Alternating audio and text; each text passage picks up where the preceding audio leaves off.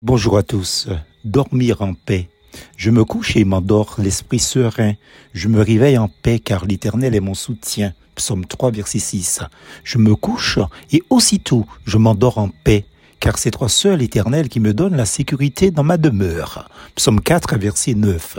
Un quotidien français titrait à la une, comme pour contredire ces deux affirmations bibliques le récit d'une nuit d'enfer dans la résidence du président haïtien assassiné.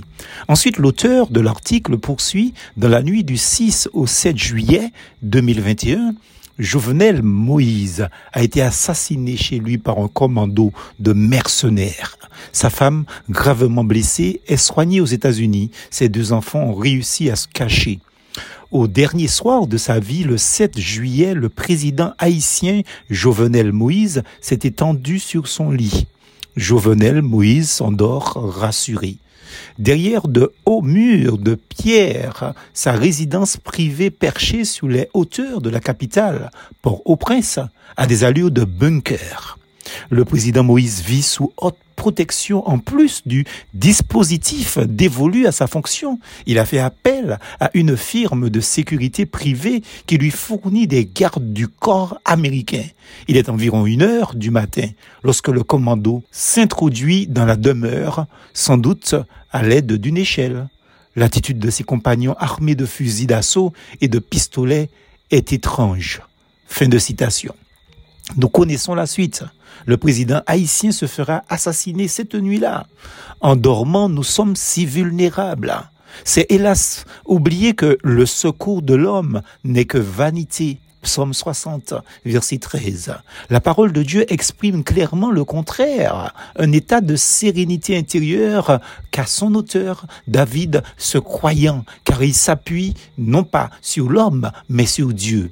Croire en Dieu, en effet, rime avec confiance en Dieu, tranquillité d'être et paix intérieure. On comprend ce que ressentit un autre croyant, Gédéon, qui a eu la peur de sa vie en un premier temps, quand l'ange de l'Éternel lui apparut, mais lorsqu'il a compris que le Tout-Puissant est de son côté, il nous est dit que Gédéon bâtit là un hôtel à l'Éternel et lui donna pour nom Yahweh Shalom, c'est-à-dire l'Éternel paix. Juge 6, verset 24. La paix, malgré les troubles, car David, tout comme certains hommes publics, était sous menace. À cette même époque, quand il a écrit ces deux psaumes, son fils Absalom voulait attenter à la vie de son père car il voulait le trône. La confiance de David en Dieu est évidente, même lorsqu'il fuyait devant ce fils rebelle et ingrat, prêt à tuer son père pour monter sous son trône. Voilà deux psaumes qui font une commune référence à la protection divine durant le sommeil. Avec l'assurance que Dieu le protège, David éprouve un vrai sentiment d'assurance tout risque.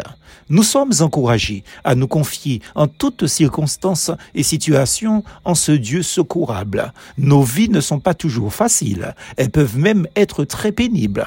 Lorsqu'on se couche, l'esprit peut être si troublé par la crainte et les soucis que le sommeil vous fuit.